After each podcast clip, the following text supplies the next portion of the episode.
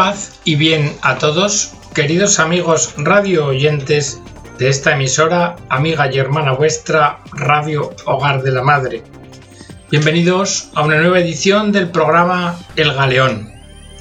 En el programa de hoy os propongo, os invito a reflexionar sobre aspectos del sentido del cuerpo humano. Y lo hacemos con un artículo de Juan Carlos Aguilera.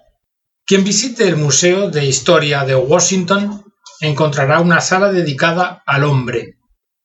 En una de sus paredes hay una lámina que representa una figura humana de unos 77 kilos de peso. Pues luego hay vasijas de diversos tamaños que contienen las sustancias naturales y químicas que se encuentran en un organismo humano de esas proporciones. Así, 40 kilos de agua en uno, 17 de grasa en otro, 4 de fosfato de cal, otro con uno y medio de albúminas, 5 botes de gelatina, y hay otros frascos más pequeños con carbonato de calcio, almidón, azúcar, cloruro de sodio y calcio. Esto es una descomposición del cuerpo humano y en cierto modo una descripción del hombre. Ahora bien, es una descripción desde el punto de vista de lo que es el hombre como si el hombre fuera solamente una máquina molecular. Pero claro, hay que tener en cuenta que si alguien nos dijera que cualquier pariente nuestro no es más que el conjunto de la suma de estas sustancias, nosotros tomaríamos este mensaje con cierto escepticismo. Y basta leer cualquier poesía a cualquier ser amado para darse cuenta que esa descripción compositiva de una persona no responde a la realidad de lo que ésta es. Porque la persona humana no es solo cuerpo, es también un sujeto de vida y de relación, aunque sin dejar de ser un cuerpo. Nosotros, las personas, somos nuestro cuerpo, cierto, pero al mismo tiempo lo tenemos. Por eso cuando el médico se acerca al paciente, no se aproxima exclusivamente al cuerpo del enfermo, sino que se aproxima a una persona que padece, a una persona enferma, a un sujeto personal sufriente. Y si esto lo tenemos en cuenta en relación al problema del inicio de la vida, de la salud, de la enfermedad o de la muerte, entonces podremos adentrarnos en el valor intangible de la vida humana. Cierto que por el cuerpo estamos sometidos a las leyes físicas, como el desgaste. Las arrugas son una prueba de ello, pero que no somos solo pura materia lo confirma el deseo personal de eliminarlas. El hombre, la persona, como cuerpo, ocupa un lugar en el espacio, pero no lo hace como otras materias o sustancias, porque la persona humana habita el lugar de espacio que ocupa. Antropológicamente, el cuerpo afecta a la perfección humana en todos los sentidos, en el del ser y en el del obrar humanos. Por el cuerpo nos relacionamos con el mundo, nos individualizamos, somos una persona determinada y no otra. Nos distinguimos en el ámbito de la sexualidad en varones o mujeres y en el cuerpo estamos afectados por el tiempo por el tiempo ontológico, el que marcan los relojes, pero también por el tiempo psicológico, ese que se nos pasa más deprisa o más despacio y que en alguna forma nos permite vislumbrar como un instante de la eternidad. Y en el tiempo adquirimos hábitos que pueden ser o convertirse con el tiempo en virtudes, paciencia, serenidad, perseverancia, constancia, esperanza, todo esto son modos de vivir el tiempo que nos afectan por poseer cuerpo. Es claro que el modo de concebir y vivir la corporeidad humana tiene consecuencias en el modo de relacionarnos con los demás y de comprender nuestra condición personal constitutiva de ser varón o mujer, es decir, de la sexualidad humana, y también de entender la enfermedad y la muerte. Por poseer cuerpo, Estamos sometidos a la fatiga, a la enfermedad y a la muerte. El cuerpo es expresión de la persona y a la vez define la personal identidad y el ser concreto. Y en este ser concreto de la persona como irrepetible, en ese yo femenino y masculino, el hombre es conocido, es decir, amado. Ahora bien, prosigamos con nuestras consideraciones.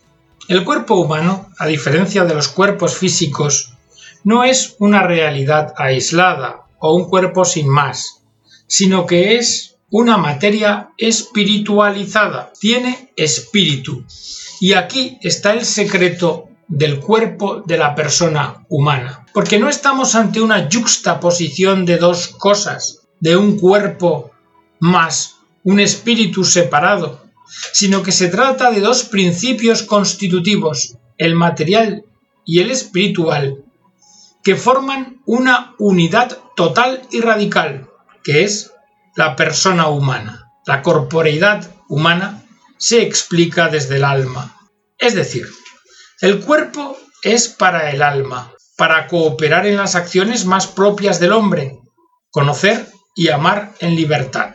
Todo en el hombre es humano. Por eso el hombre no simplemente ve, sino que mira, no simplemente oye, sino que escucha. Digámoslo claro, el cuerpo humano es la obra maestra de la creación, y donde no haya cuerpo, no hay hombre, pero tampoco hay hombre sin alma. La diversidad es característica de los seres más perfectos, los cuales, mientras más se elevan en la escala del ser, tienen mayor diversidad.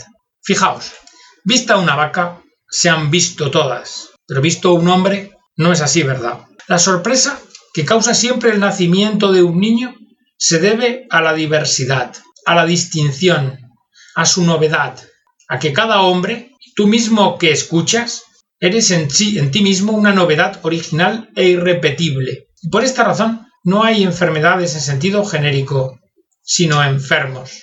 Cada uno de nosotros, pues, tiene un motivo poderoso para enorgullecerse.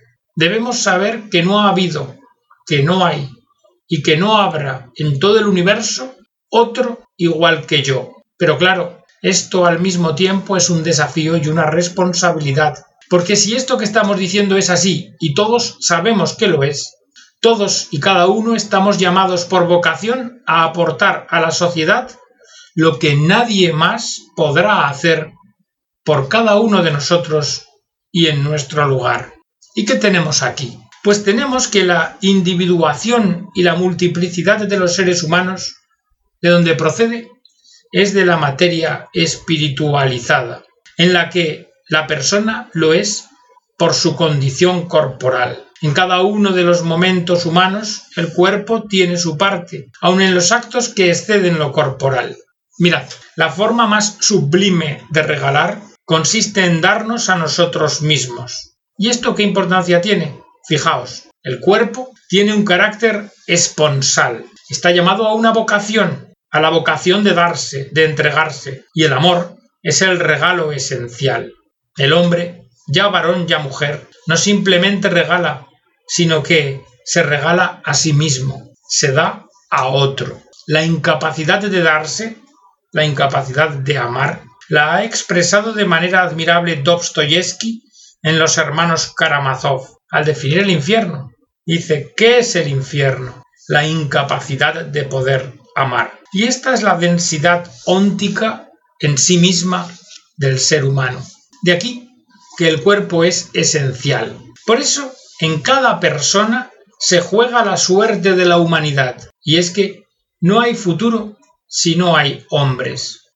Oíd bien, la banalización del cuerpo, sobre todo el de la mujer, tal y como hoy día podemos presenciar en muchos ámbitos, podemos citar a, a ejemplo la moda, el cine, la publicidad y el fenómeno menos humano de la pornografía, conlleva, implica un desprecio del valor no cuantificable de la persona, una especie de abolición del hombre. Y en el ámbito del arte y de la ciencia de la medicina, la tentación de reducir al enfermo al débil a un cuerpo puramente físico conlleva la tentación de convertir a quienes ejercen la profesión en pequeños dioses del mundo y con ello la desnaturalización de la medicina. La existencia de la persona humana siempre es singular, gracias a la materia corporal, al cuerpo, que la realiza en concreto y que hace a su vez posible la multiplicación de seres dentro de la especie.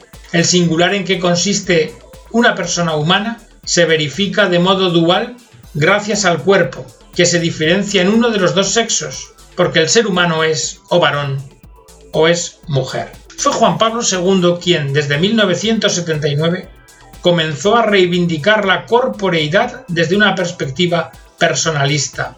Ser varón o mujer afecta a la persona en su totalidad. Ambos pertenecen a la esencia de la especie y participan de igual dignidad. Y son dos modos de ser persona humana, la masculina y la femenina. Así, el género humano es más perfecto y la igualdad del varón y la mujer se constata en que ambos tienen la misma constitución esencial, alma y cuerpo, y ambos participan de la naturaleza racional, cada uno a su modo. Varón y mujer son igualmente personas, son igualmente dignos y poseedores, en cuanto personas, de idénticos derechos y deberes. Alexis Carrel, biólogo y cirujano y premio Nobel, expresa esto. Las diferencias que existen entre el hombre y la mujer no provienen de la forma particular de sus órganos, de la presencia de útero, de la gestación o el modo de educación. Estas diferencias son de naturaleza más fundamental, determinadas por la estructura misma de los tejidos. En realidad, la mujer difiere profundamente del hombre. Cada una de las células de su cuerpo lleva la marca de su sexo, lo mismo los órganos y sobre todo su sistema nervioso. Feminidad y masculinidad están inscritas en el ser de la persona y la dimensión sexual del cuerpo no se agota en el plano físico, sino que penetra en las esferas más profundas de la persona. El cuerpo tiene vocación esponsal. Mirad, que el cuerpo sea esponsalicio supone que lleva siempre impreso sus características femeninas y masculinas, es decir, pertenece siempre o a un varón o a una mujer. De ahí que el sexo no pueda tratarse y comprenderse separadamente de la persona, porque si no, la estamos reduciendo a un puro objeto físico, utilizable e incluso desechable. La estamos reduciendo a un mero instrumento de mis caprichos, lo que se ha venido a llamar la mujer y el hombre objetos. La sexualidad humana es una condición constitutiva del varón o mujer. En realidad, el carácter esponsalicio de la persona humana significa ser capaz de expresar el amor y la capacidad y la profunda disponibilidad para la afirmación de la persona. El cuerpo expresa la feminidad para la masculinidad y el cuerpo expresa la masculinidad para la feminidad. Es decir, manifiestan el llamamiento a la comunión de personas. En el fondo, el significado esponsalicio del cuerpo es la expresión de la persona en sí misma como un don, como un regalo. Es el modo de manifestar la libertad del don, y expresar toda la riqueza interior de la persona como sujeto. Por el cuerpo la persona se hace visible a los demás y la manifestación de la intimidad personal se realiza a través del cuerpo y gracias a este a través del lenguaje y de la acción. El cuerpo se revela como el mediador entre el dentro y el fuera. Es la condición de la posibilidad de manifestación de la persona humana. Dentro del cuerpo el rostro es como una abreviatura de la realidad personal en su integridad. El rostro expresa externamente a la persona. Como dice Leonardo Polo, solo el hombre tiene rostro, los animales tienen jeta. Por eso se dice que la cara es el espejo del alma, pues en la cara se asoma la persona, se asoma el quién, no solo en lo que es y aparece, sino en lo que mira, en lo que escucha y en lo que dice, pues estas tres cosas se hacen con el rostro. Julián Marías decía, en la cara, abreviada y resumida en los ojos, es donde sorprendemos a la persona, donde la descubrimos y hallamos por primera vez. Y es que con el rostro del cuerpo nos hacemos visibles en nuestra intimidad más profunda, y esto comprende la risa, el llanto, la tristeza, la alegría, el odio, la indiferencia, el espanto. ¿Y es que acaso a los que se aman no les basta con tan solo mirarse?